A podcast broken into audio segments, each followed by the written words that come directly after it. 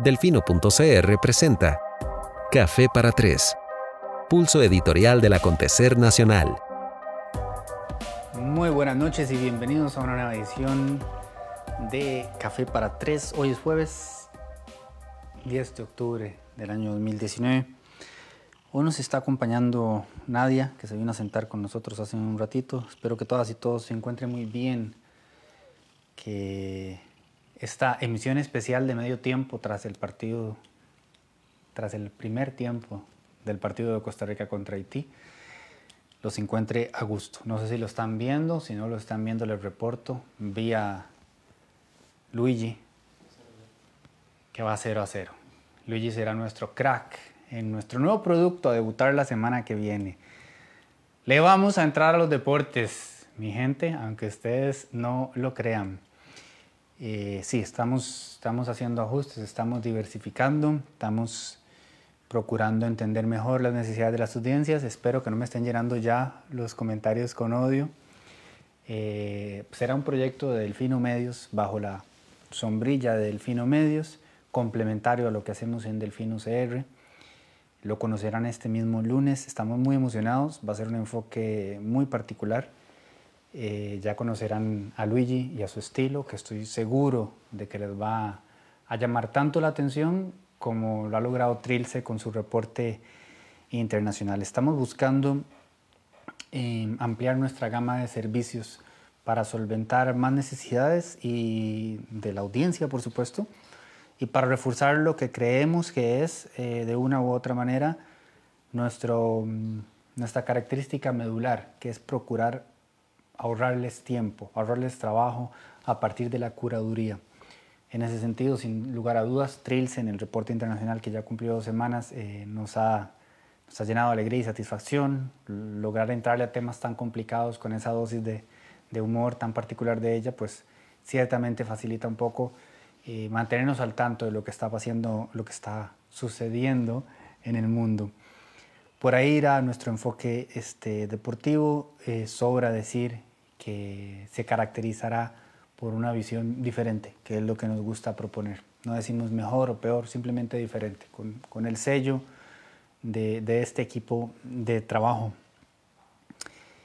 Y dicho lo cual, este, hay varios temas en agenda. El programa de hoy está dedicado a avisarles que venimos con la jornada, que es el nombre de nuestro proyecto que arranca el lunes que viene. Por supuesto que sí, está dedicado a eso, pero bueno, el programa de hoy en particular está dedicado al Día Mundial de la Salud Mental, que este, se conmemora precisamente hoy, 10 eh, de octubre.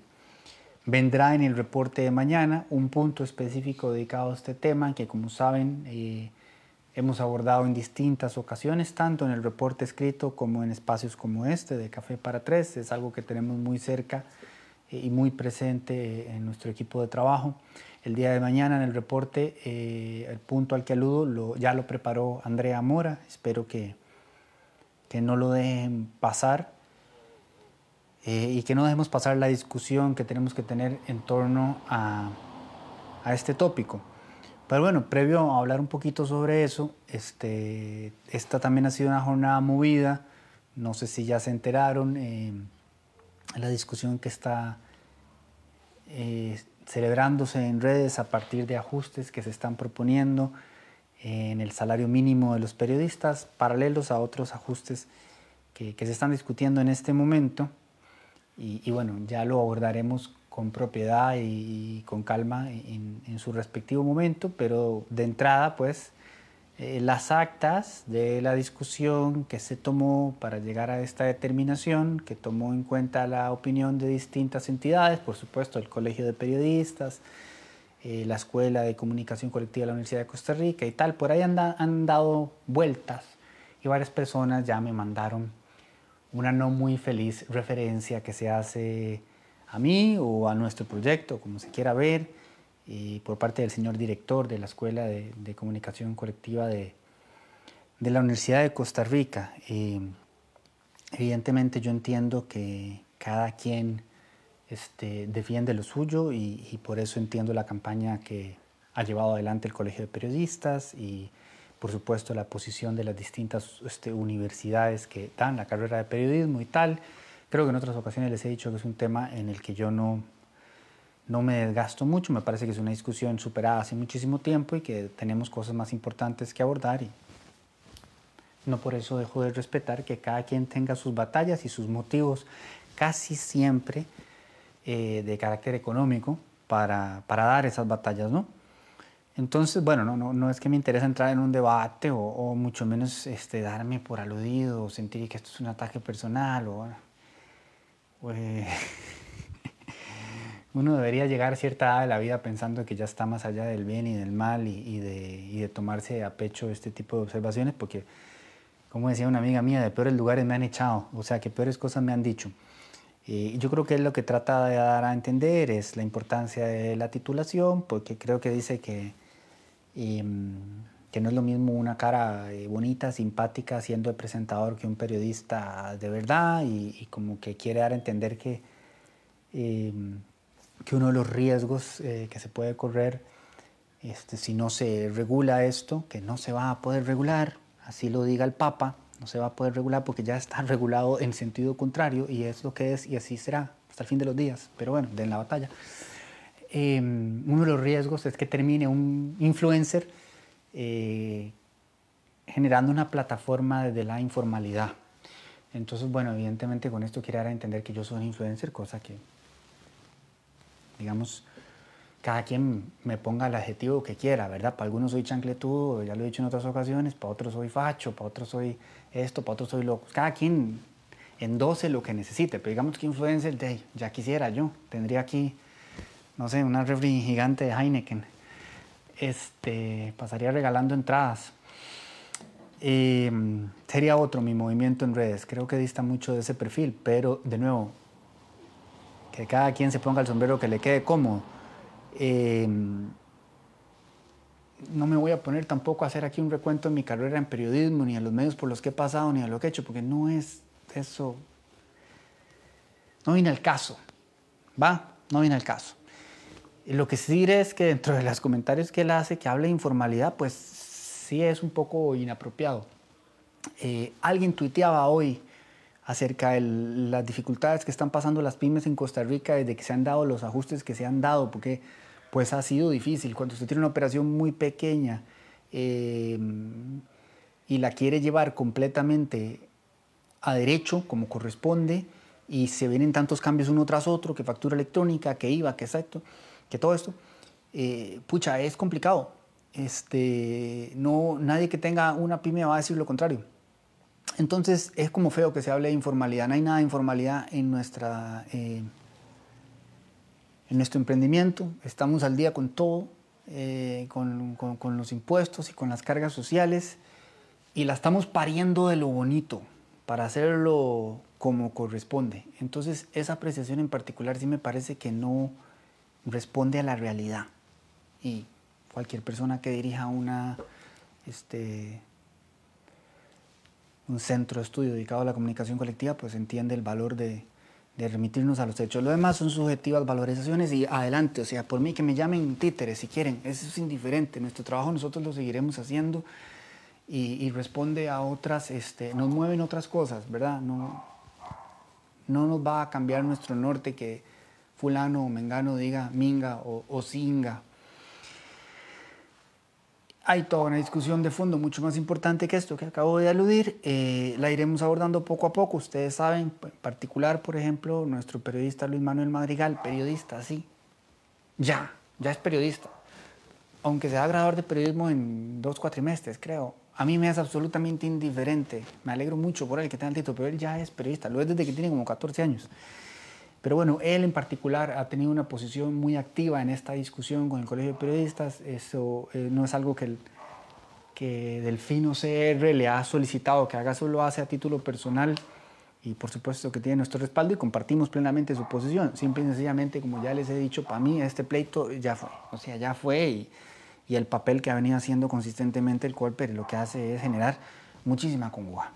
Esta otra discusión que surge hoy en torno al tema de los salarios mínimos, pues abre otra conversación que es importante tener y yo sí creo y, considero que es eh, relevante escuchar a personas desde distintos aristas y distintos puntos de vista y que representen distintos intereses y en buena hora por eso, ¿no? Pero bueno, em,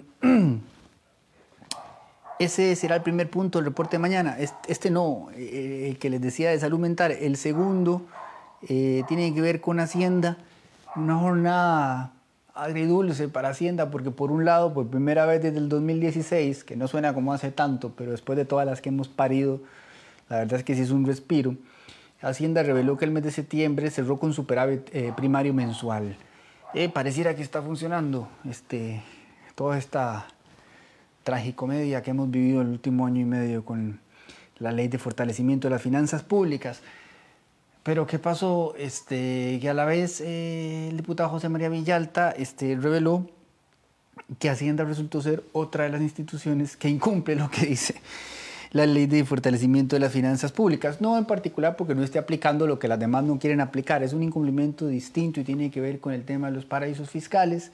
Este, la ley tiene ciertas regulaciones y ciertas determinaciones que había que tomar en cuenta y Hacienda haciendo lo que otros hicieron, Hacienda haciendo, eso no fue adrede, eh, procuró una interpretación eh, no muy feliz de cuáles países iban a ser contemplados dentro de esa lista de paraísos fiscales eh, lo que permitió que algunos, notoriamente reconocidos a nivel internacional por ser paraísos fiscales, quedaran por fuera, digamos, de la lista definitiva que va a regir de aquí hasta el próximo año fiscal, que recordemos que este año fiscal tiene la particularidad y peculiaridad de que no dura 12 meses, sino 15. Acaba de arrancar en octubre primero eh, y no llegará hasta el próximo octubre, sino hasta enero del 2021. Entonces, como quien dice, le compraron 15 meses a, esas naciones este, tan cuestionadas. Y, Villalta explicó muy bien qué fue lo que pasó ahí y Sebastián May, este, Grossers, eh, otro periodista de nuestro equipo de trabajo, se los explica muy bien en el punto número 2 del reporte de mañana también. Es, eh, es reprochable, no hay otra forma de decirlo. En el tercer punto trataremos de explicarle un poco explicarles un poco lo que sucedió con con los relatores de la ONU y todo este tema, toda esta discusión, mucho ruido en torno a esta discusión eh, acerca de las eh, recomendaciones y observaciones que hicieron en torno al proyecto de, huelgas. Ya trascendió eh, que la ONU se desmarcó diciendo eso un momento, no son funcionarios oficiales, son relatores, otros diciendo, bueno, pero eso no significa que no valgan nada, otros diciendo, no, eso significa que no valen nada, y otros diciendo, lo que dicen no tiene ninguna injerencia, ni es vinculante, y otros diciendo, pero bueno, un momento, o sea, lo que dicen es digno de recibo, generemos una discusión y finalmente se establece que, eh, las observaciones que hacen son a partir de un texto que no es el que actualmente se está discutiendo en el Congreso, ¿verdad? Entonces, es todo un show. Trataremos de explicar un poco este, los alcances de lo que pasó y, qué es cierto y qué no también el día de mañana. Eh, dejando entonces de lado un poco la agenda política y retomando el tema de, del Día Mundial de la Salud Mental. Este, yo había apuntado acá algunas palabras eh, claves de, algunas historias o anécdotas que quisiera compartir con ustedes rápidamente. Mm, creo que quienes de alguna u otra manera han seguido este espacio o mis interacciones en Instagram eh, tienen claro que que es algo que siempre me atribula, que siempre tengo muy cerca, el tema de la, de la salud mental por diversas eh, razones. Gente muy querida y muy cercana que pasado por episodios muy complicados y yo mismo también en distintos momentos de mi vida. Y procuro por eso eh, de alguna u otra manera ayudar a, visibilizarlo. Muy particularmente esperanzado en que de alguna u otra manera eh, esa visibilización permita que se genere un, un diálogo que llegue hasta quienes lo necesitan, porque quienes no han atravesado por un episodio eh, de estos tienden a, sentir el tema aburrido y prefieren que siga siendo una cuestión tabú hasta que los golpean la cara cuando ya sea le sucede a sí mismos o a alguien cercano y ahí se dan cuenta porque es importante hablarlo, eh, porque es importante fortalecer las redes de apoyo, porque es importante este, tener presente la importancia de comunicarnos y, de buscar siempre ayuda y de recordar qué es lo, qué es, qué es lo real, qué es lo verdaderamente importante. Yo mm, tengo mucho tiempo dándole vueltas a, a, la forma en que estamos Estoy pensando en Ghost, en aquella película donde hacían la,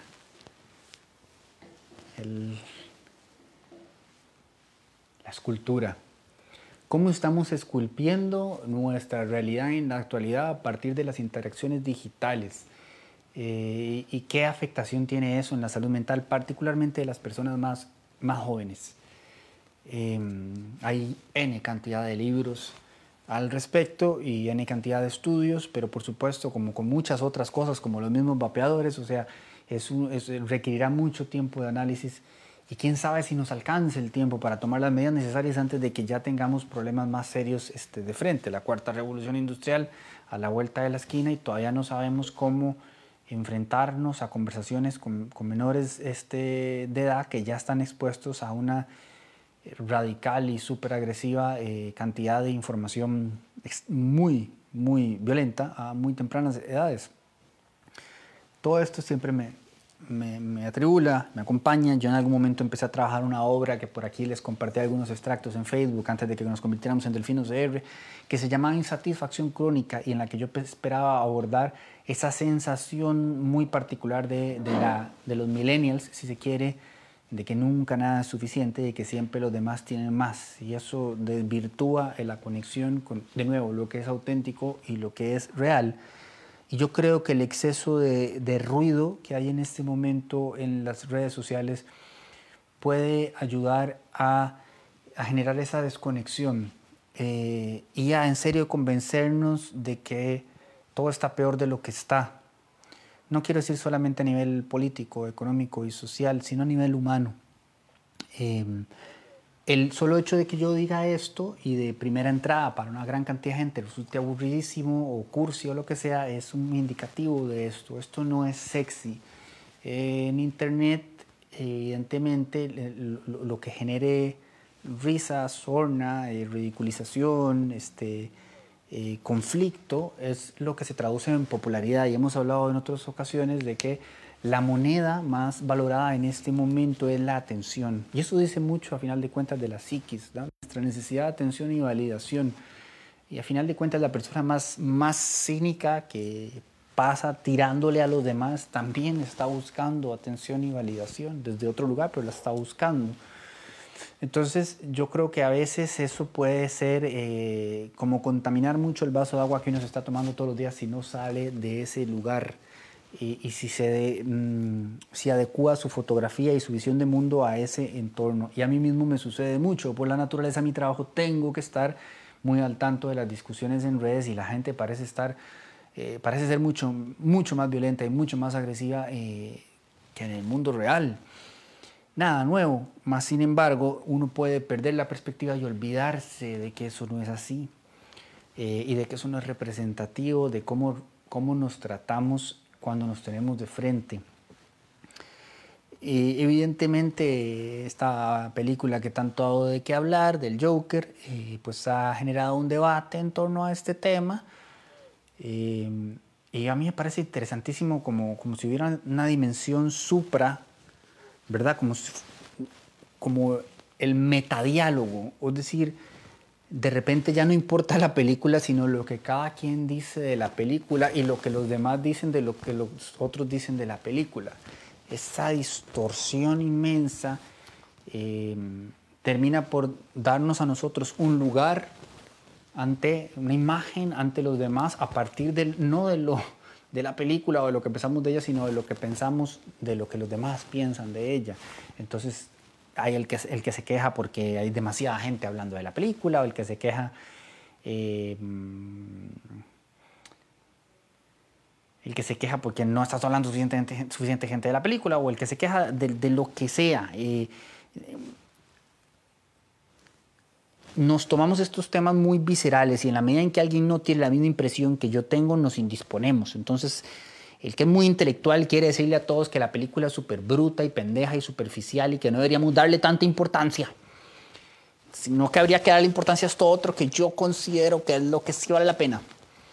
Eh, otros, por supuesto, encuentran otros subdiscursos y, bueno, también bienvenidas sean todas las discusiones en términos de, si es una... Eh, una validación de la violencia o, demás. O sea, por supuesto que hay muchos puntos de vista. Lo que quiero decir es que se vuelve muy tóxico, muy violento y muy agresivo.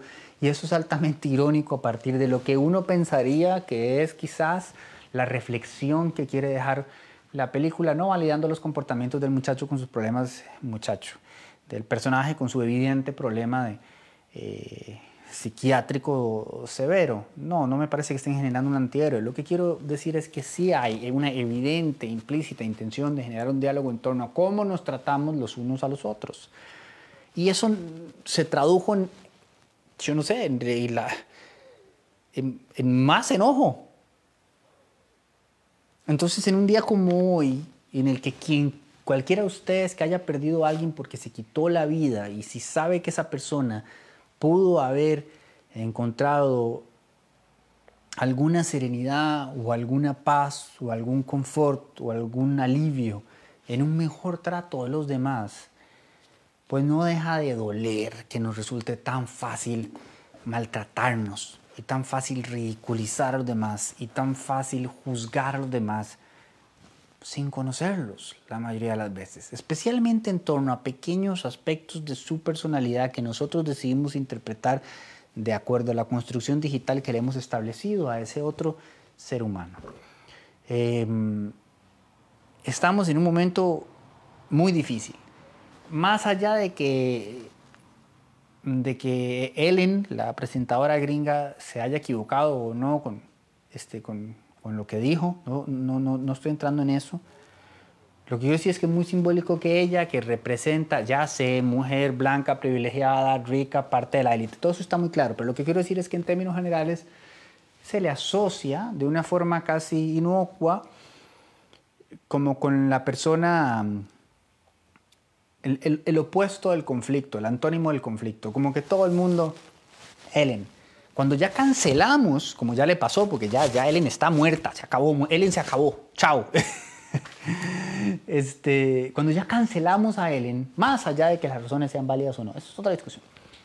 Eso dice mucho el momento cultural en el que estamos. Este, y eso creo que puede tener un peso muy difícil para las personas que están interactuando en redes buscando algún tipo de validación o de atención, dando un grito de existo. ¿Qué es lo que suele pasar, con las personas que tienen algún este, problema de salud mental? Entonces se vuelve más difícil generar conexiones reales y esas conexiones reales pueden ser fundamentales para hacer la diferencia de una persona que está atravesando un momento como ese.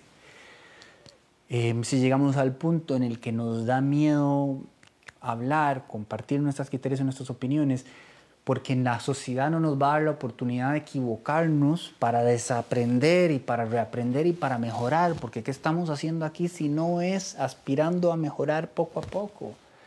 Pero si ya no se nos da ese derecho, si ya no se nos da esa oportunidad y se van a magnificar nuestros errores, se va a generar una sensación eh, de mayor angustia y agobio. Yo creo que ya los japoneses nos sacaron 7 kilómetros de años luz de distancia en esto, con algunas prácticas donde uno dice, ya, ya no quieren ni interactuar, no puede ser que nos dejemos, eh, que nos conduzca el, el miedo y, el odio. El odio es, es una carga, lo hemos dicho en otras ocasiones, eh, recuperando American History X, ¿verdad?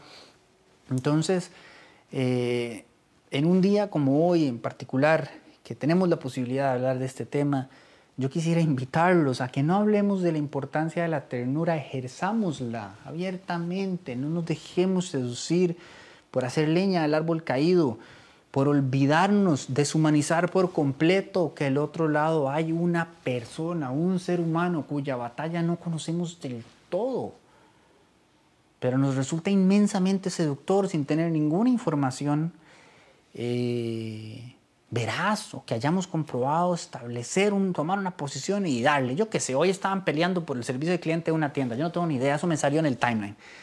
Entonces yo decía, qué locura, porque hay una gente que dice, Dios mío, qué espanto que alguien le dé a esta tienda una clase de cómo se maneja una crisis, porque esto es un desastre. Pero en el mismo timeline había otra persona que decía, vaya, qué maestría, con qué calidad dieron una clase de manejo de crisis. completamente opuestas las opiniones, pero ambas viscerales y completamente convencidas de estar en lo correcto y mientras tanto rayería cruzada. Algunos decían que la clienta era una eh, infumable, una, o sea, de ahí para abajo, y otros que la tienda. Pero todo el mundo tenía que opinar en torno a personas que no conocen y situaciones que no les constan y con elementos que claramente no están completos. Entonces yo entiendo que hay una necesidad de, entretenimiento y, atención. Acá yo no estoy solemnizando, yo soy el primero eh, eh, en, responder a la necesidad de entretenerme siguiendo este, la historia del momento. ¿Ustedes qué creen? ¿Que yo no me tiré la historia entera de Pablo Heriberto Abarca y la modelo mexicana? Claro que lo hice, humano soy. Y me reconozco como tal. Lo que quiero decir es que cuando eso se convierte en una energía negativa, tóxica, destructiva, que como que la emprendemos así contra aquel desconocido sin entender que del otro lado pues es una persona. No conocemos bien su historia, no conocemos bien lo que pasó, pero la estamos haciendo mierda. Uf, que un día como hoy, una vez al año, tengamos una excusa para decir suave un toque. ¿Qué estoy haciendo? ¿Qué gano yo con esto? ¿Cuál es el rédito para mí? Porque de nuevo, como se los he dicho en otras ocasiones, hay circunstancias de circunstancias para probarle al mundo nuestra valentía, si de eso se trata. Eso se mide aquí adentro, en la integridad. ¿Cuáles son nuestros valores? ¿A qué le ponemos la cara? a lo que es popular en el momento para poder tener la aceptación de los demás, a lo que realmente es determinante, a esos momentos en los que en serio usted puede demostrar de qué está hecho. Y cuando usted demuestra de qué está hecho es cómo se comportan las situaciones más complicadas, no cuando es fácil tirarle a alguien. Eso quería dejarlo por ahí. Eh, y hablándolo de desaprender, quería compartirles que el sábado pasado, como ustedes saben, este, eh, la figura más importante de mi vida claramente ha sido mi madre, ¿verdad? Que, fungió como abuela, abuelo, papá, mamá, tía, tío, este, prima, prima, todo.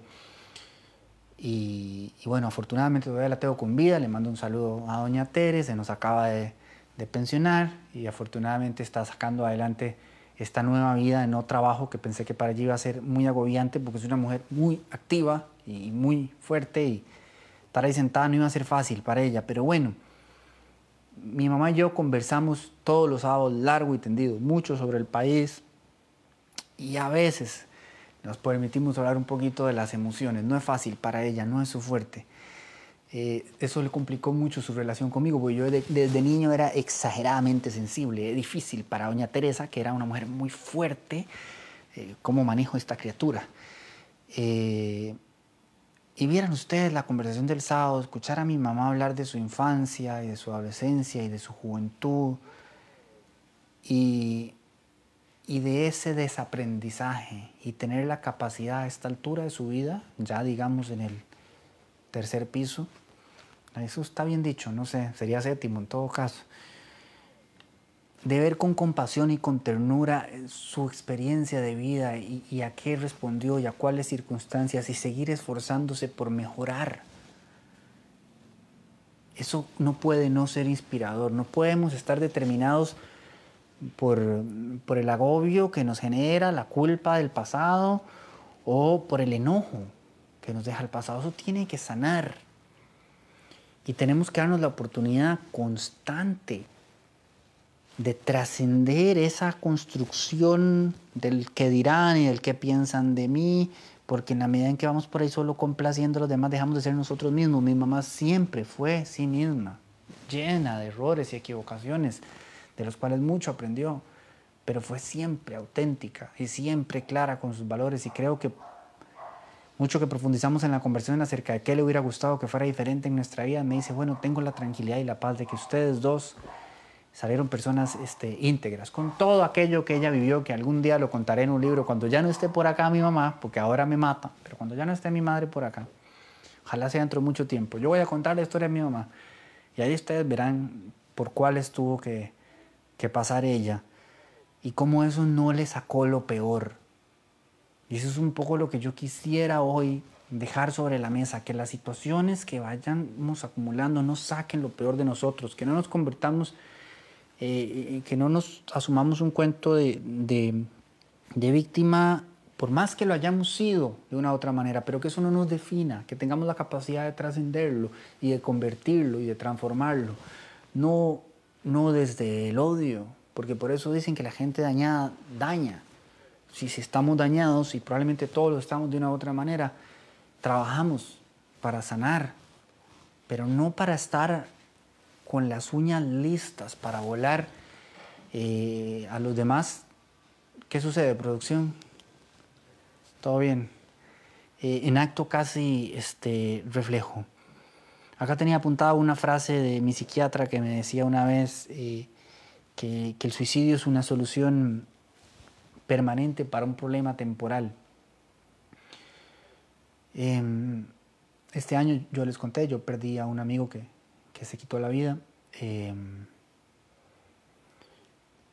y, y, cada vez que sale el tema de una otra manera, ahora que pusieron las, las barras estas en el, en el puente del Saprisa y yo veía a la gente enojada, porque todo los enoja, todo. Hay un muchacho que no tengo el gusto de ser su amigo, pero yo lo sigo, él es periodista. Es evidente por la información que él comparte que él eh, tiene una lucha constante con el tema de la salud mental y él puso un tweet que decía todo, que decía, bueno, tal vez para ustedes es poco, pero para mí es mucho porque ya sé que ahí no puedo hacerlo. Cuando una persona está en ese lugar tan oscuro, donde todo se pierde el, contexto, se pierde el contacto con la realidad, su cerebro se, se torna solamente en un, en, una, en un centro de dolor absoluto, donde la necesidad inmediata es poner fin a ese dolor. Y por eso este, tantas personas toman esa fatal decisión porque en ese momento su noción de realidad se centró solo ahí. Y por eso, por supuesto, si hay algo que facilita tan rápido, eh, sucede lo que sucede. Entonces, em, cuando hablamos de salud mental y cuando tenemos la oportunidad de recordarle a quienes han pasado por un episodio como ese, que tienen oportunidad de conversar con otras personas, que tienen este, oportunidad de formar redes de apoyo, que esas otras personas les van a entender, no les van a juzgar, no van a pensar, este está loquito. No, no es por ahí la aproximación. Podemos, en serio, salvar vidas y evitar un dolor inmenso a muchísima gente. Lo que me lleva a contarles eh, la historia de, de, Candy Rivera que eh, hoy que le escribí le dije el nivel de respeto y admiración que yo tengo por ella. El día de hoy ella este, inició la Fundación Amy, de cuyo trabajo les hablaremos mañana en el reporte. Amy es, eh, fue la hija de Candy y, y, se quitó la vida unos meses atrás y yo imaginar a una madre pasar por el mayor dolor que uno puede experimentar en la vida y de eso decir no quiero quiero hacer lo que sea para, que, para ayudar a tanta gente como pueda a no pasar por esto y darle forma y vida a una fundación dedicada a la prevención del suicidio y a la discusión de la salud mental, de la cual les hablaremos mañana. Me parece de lo más respetable que, que, que me he enterado este año y que he compartido con ustedes. O sea, mi admiración por esta señora no tiene... Eh, no, no, la puedo poner en palabras y, y, el dolor que ella vivió es algo que yo no puedo imaginar y una de las cosas que ella nos comentaba eh, fue la, eh, ustedes no pueden imaginarse lo que se debe sentir que un medio de comunicación nacional ponga la fotografía del hijo, la hija de uno eh, en, esas, en esas circunstancias y la coloque ahí. y que después de sobrellevar algo como eso, primero el dolor inmenso de perder a una persona que trajiste al mundo y después la absoluta falta de desconsideración de medio de comunicación que hace eso. Sacar lo mejor de una experiencia como esa yo creo que es algo que debe, o sea, ustedes tienen que estar por dentro completamente ajenos al milagro de la vida para no sentirse conmovidos, em, emocionados eh, por un gesto como, como el de Candy. Hace una diferencia. Yo los quiero invitar a, darse el el respiro, un segundo de descanso al cinismo, un segundo de descanso al cinismo, un segundo, denle un segundo. Yo sé que todo lo que lo rodea los seduce a dejarse llevar por el cinismo y por el enojo, pero denle un descanso y permítanse conocer esta historia y, y dígame este, si no, si no les mueve algo. Em, quería hablarles también del doctor Hernández, para que lo busquen en Instagram. es un amigo de confianza, médico, para las personas que estén pasando trastornos de este, ansiedad y depresión, que quieran eh, explorar este, eh, tratamientos alternativos, eh, este, hablen con él. Por supuesto, también en otras ocasiones les he recomendado a este, profesionales también. O sea, el doctor es, es doctor, eh, en psiquiatría. Eh, mañana les vamos a pasar una lista también de, números a los que pueden este, llamar. Yo, eh, cercano a mucha gente que ha pasado por distintas experiencias, he notado que hay diferentes respuestas para diferentes personas.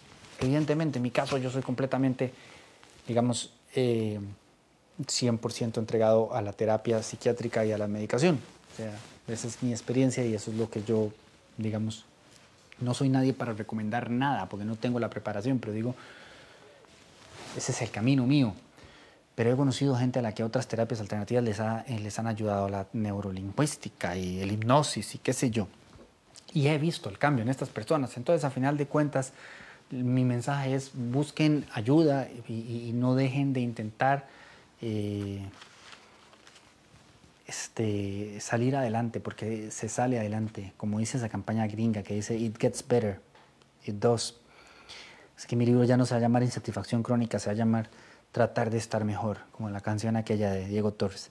Hoy pregunté por encima ahí en Instagram que cuántas personas puedan marcar que sí sienten bienestar en este momento de su vida y el último chequeo que hice, quizá habrán votado, no sé, entre mil y mil quinientas personas, Decía 57-43, o sea, 57% de las personas que contestaron me dicen, sienten bienestar en este momento, 43 no, es un número muy alto. Eh, y es reflejo de que aunque no nos hablamos y no nos escuchamos, más gente de la que imaginamos necesita hablar y necesita ser escuchada. Y yo les invitaría a que en la medida de lo posible, aunque sea hoy, porque hoy es este día, busquen esos espacios.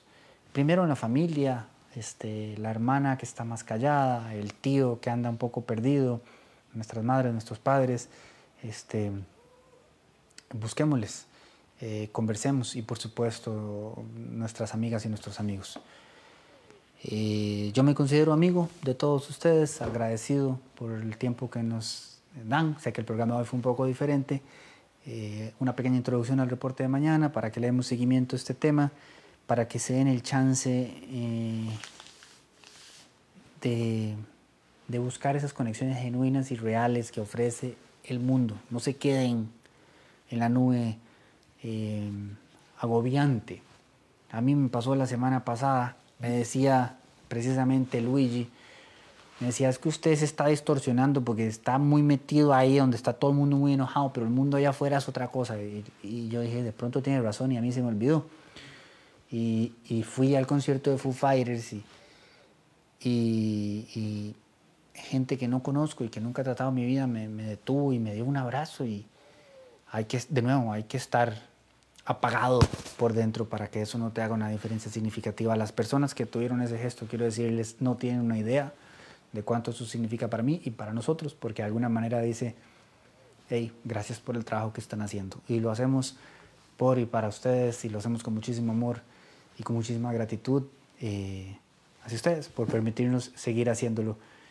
Ojalá por mucho tiempo más, si la jornada así lo logra. Que pasen una lindísima noche, que estén muy bien, abrácense, quiéranse y no sé, que gane la Cele o algo. Bienvenida.